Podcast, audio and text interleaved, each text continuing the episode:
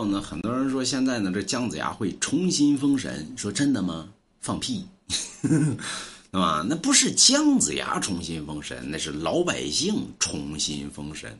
说为什么呢？原因很简单，啊，姜子牙最后呢，作为神上之神，所以他是不轮回、不转世。所以民间这边经常有人说：“我乃姜上姜子牙转世”，给他一大嘴巴子。你说诸葛亮转世、刘伯温转世这都靠谱，你要姜子牙转世这扯犊子。姜子牙最后呢，手持打神鞭，手拿杏黄旗，镇守南天门。所以现如今的重新封神，也就是很多人在网上经常提到这个，呃，谁呢？嗯，曾仕强曾老爷子讲啊，说这这马上要重新封神。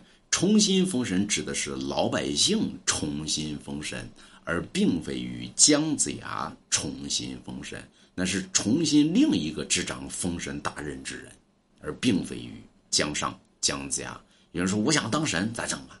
对吧？其实简单，买龙家一幅字画挂在家中，以后你就能当神。